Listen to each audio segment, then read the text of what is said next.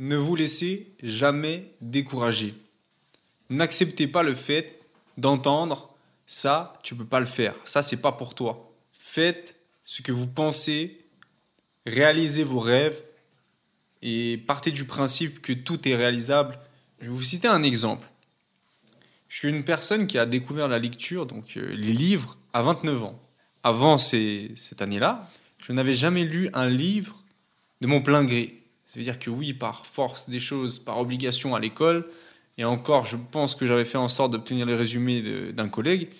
Donc, j'ai pas le souvenir d'avoir lu ou d'apprécier la lecture.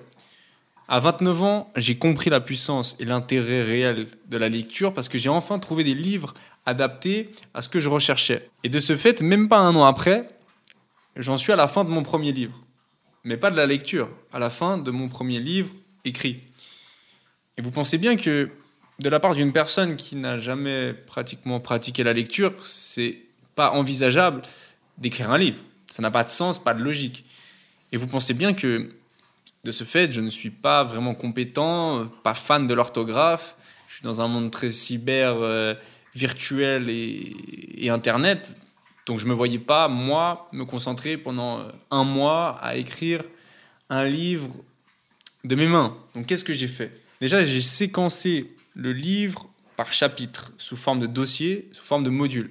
Ce qui fait que je sais exactement, à chaque fois, je peux écrire ou rédiger sur le module qui est égal à tel chapitre. Et je m'éparpille moins, j'ai le squelette du livre.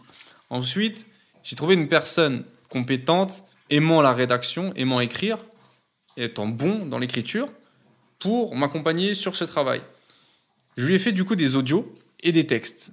Quand j'étais inspiré, un peu de texte ou quand j'avais la flemme de prendre mon micro. Et pour le reste du temps, je lui fais des audios comme vous êtes en train d'écouter là, et il les retranscrit en texte un peu plus intelligent, avec des meilleurs mots, etc mais qui reste dans la personnalité d'un texte qui aurait pu être écrit par moi, parce qu'il faut quand même que je puisse le comprendre, le texte de base, que je suis en train, soi-disant, d'écrire.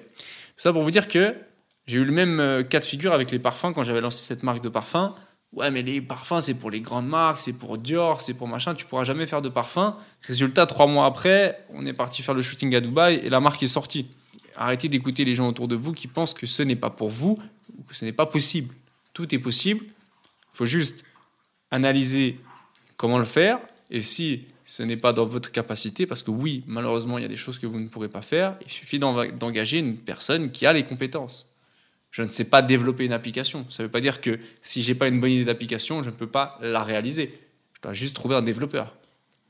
C'est ça que je veux en venir, c'est qu'il y a toujours une solution. À vous de trouver les solutions pour vos rêves, pour vos objectifs. Mais ne vous laissez en aucun cas décourager.